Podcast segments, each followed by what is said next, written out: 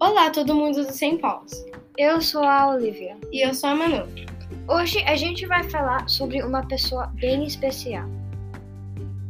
Antonieta de Barros. Agora que eu estou pensando, quem é a Dona Antonieta de Barros? Ah, ela foi a primeira jornalista negra do Brasil.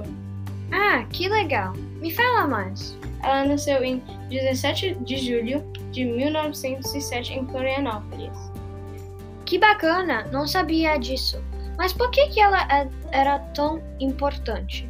Porque racismo era uma coisa era uma coisa bem grande na época, na época. E pessoas negras não tinham muitos direitos. Isso é muito errado. Com certeza. Você tem mais informações para me contar? Tenho. Antonieta morreu em 28 de março.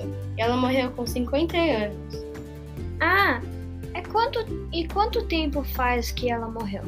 Tem 69 anos. Ah, nem faz muito tempo assim. Acho que eu, acho que isso é tudo que eu sei sobre ela. Obrigada, Manu.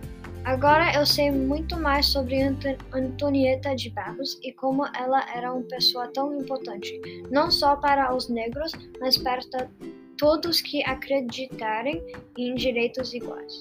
Espero que vocês também tenham gostado. Obrigada. Tchau!